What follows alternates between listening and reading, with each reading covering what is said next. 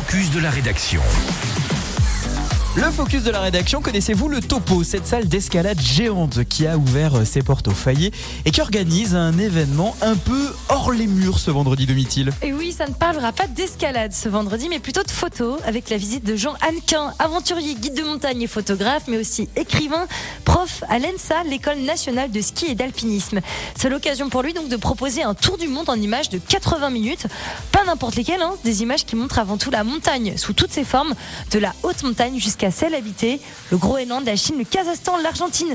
Ce sont les endroits qui l'ont le plus marqué qu'il présentera au milieu des voies. Ça démarre donc à 18h30. Jean Hannequin, on le connaît aussi pour son livre euh, À ski autour du monde.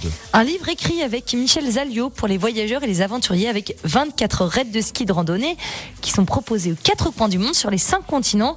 Il donne donc des clés hein, pour ceux qui voudraient à leur tour se lancer dans ces raids, des récits, des cartes, des topos, mais aussi des rencontres. Au total, ce livre, il recense près de 25 ans de voyage hein, du de montagne. Autre livre marquant qui nous emmène un tout petit peu plus près de chez nous tout de même, la grande traversée des Alpes, avec à nouveau des itinéraires originaux hein, proposés pour les adeptes de ski de rando.